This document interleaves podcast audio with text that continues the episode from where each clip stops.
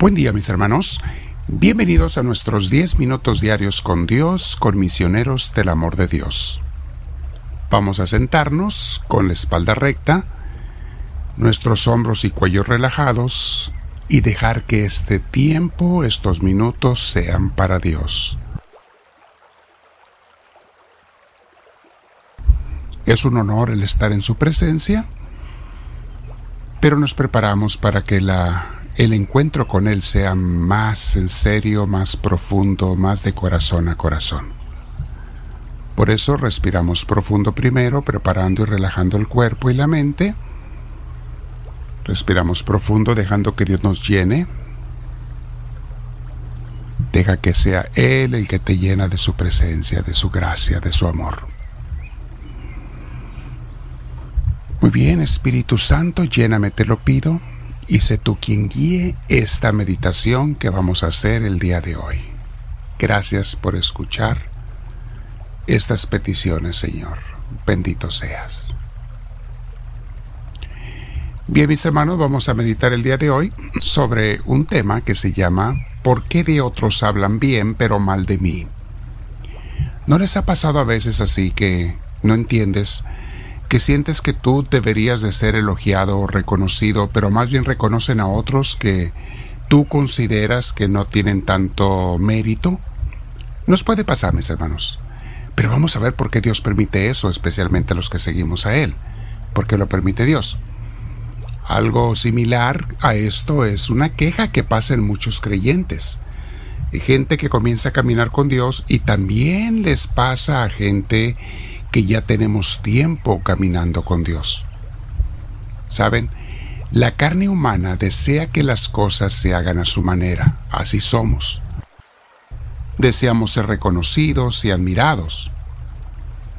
Casi todos tenemos esta debilidad, mis hermanos. Pero la persona espiritual debe ser fortalecida, probada, transformada, es lo que Dios hace con nosotros, ¿eh? Transformados a otro nivel mucho más cercano a Dios, el nivel donde lo que yo quiero y deseo no es lo que importa, sino lo que Dios quiere y desea. Tenemos que llegar allí y para ello, pues Dios nos tiene que transformar. Ya el libro Imitación de Cristo habla de eso en el capítulo 49, dice así Jesús le dice al autor, Hijo mío, has de ser probado aún en la tierra y ejercitado en muchas cosas. Algunas veces serás consolado, pero no siempre se te concederá lo que deseas. O sea, a veces sí, a veces no, mis hermanos. Hay que estar al pendiente de eso, pero vamos a ver por qué no, cuando no. Sigue diciendo el, el libro. Esfuérzate pues y aliéntate así a hacer como a padecer cosas desagradables a la carne. O sea, prepárate para ello, mi hermana, mi hermano, cosas que no le agradan a tu carne. Conviene que te vistas de un hombre nuevo y te vuelvas un cristiano fuerte, constante. Es preciso hacer muchas veces lo que no quieres y dejar lo que tú quieres. ¿Se fija, mis hermanos? Es preciso, las cosas no se tienen que hacer siempre a mi manera, sino a la manera de Dios. Sigue hablando Jesús al autor. A veces verás que lo que agrada a otros progresará. O sea, se ve que ellos progresan.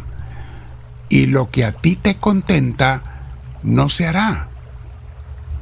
Lo que dicen otros será escuchado. Pero lo que dices tú será a veces tenido por nada. Pedirán otros y recibirán, y a veces tú pedirás y no recibirás.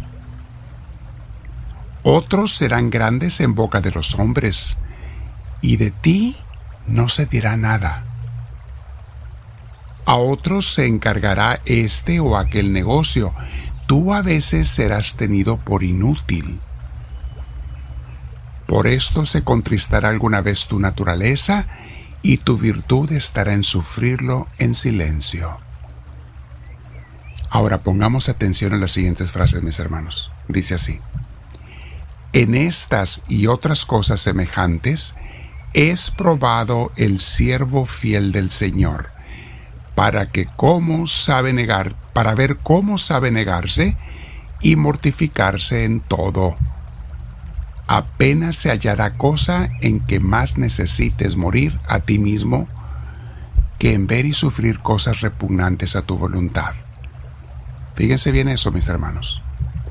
Dios necesita probarnos, purificarnos, eliminar nuestro ego, matar ese amor propio donde yo siento que merezco y se me debiera de dar lo que yo siento que merezco.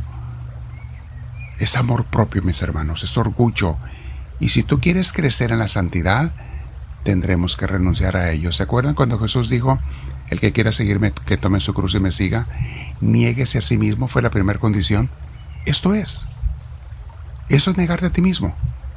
No buscar tu grandeza, los aplausos para ti, los reconocimientos, sino solo para Dios. Ahí está. Sigue diciendo el autor, o Jesús al autor, y porque tú, siendo inferior, no osas resistir a la voluntad de tu superior, por eso te parece cosa dura andar pendiente de la voluntad de otro y dejar tu propio parecer. Sí, mis hermanos, el orgullo nos, nos perturba y no nos deja aceptar lo que otros digan y queremos que se haga lo que nosotros decimos. Es orgullo, es vanidad, es ego, que nos impide crecer en la santidad, en la ascesis espiritual. Sigue diciendo Jesús, mas considera, hijo, el fin cercano de estos trabajos el fruto de ellos y su grandísimo premio, y no te serán pesados, sino un gran consuelo de tu paciencia. Pues por esta poca voluntad que ahora dejas de grado, poseerás para siempre tu voluntad en el cielo. Allí pues hallarás todo lo que quieras y cuanto pudieras desear. Allí tendrás en tu poder todo el bien sin miedo a perderlo. Allí tu voluntad unida con la mía para siempre, no apetecerá cosa alguna contraria o propicia. Meditemos también Primera Tesalonicenses, capítulo 5, versículos 15 al 19.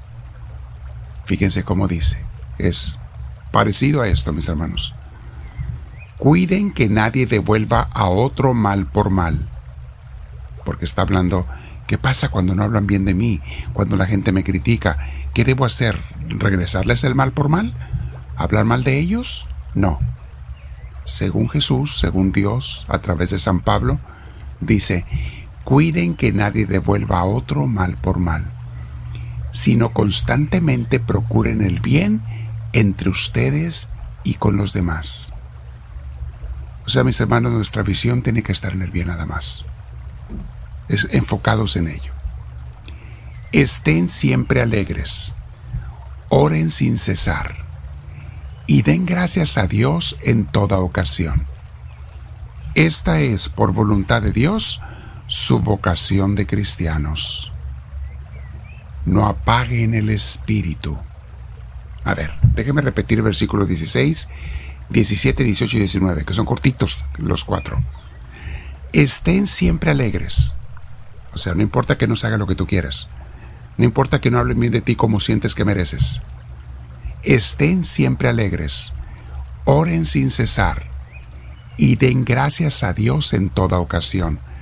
Esta es, por voluntad de Dios, su vocación de cristianos. No apaguen el Espíritu. Obviamente el Espíritu Santo. Vamos a quedarnos meditando, mis hermanos. Puedes leer abajo estos, estos, esta grabación está escrita abajo, o reescucharla. Suscríbete si no lo has hecho y pon las manos hacia arriba si te gustó, si te ayudó. Dile a Dios, háblame Señor, que tu siervo te escucha.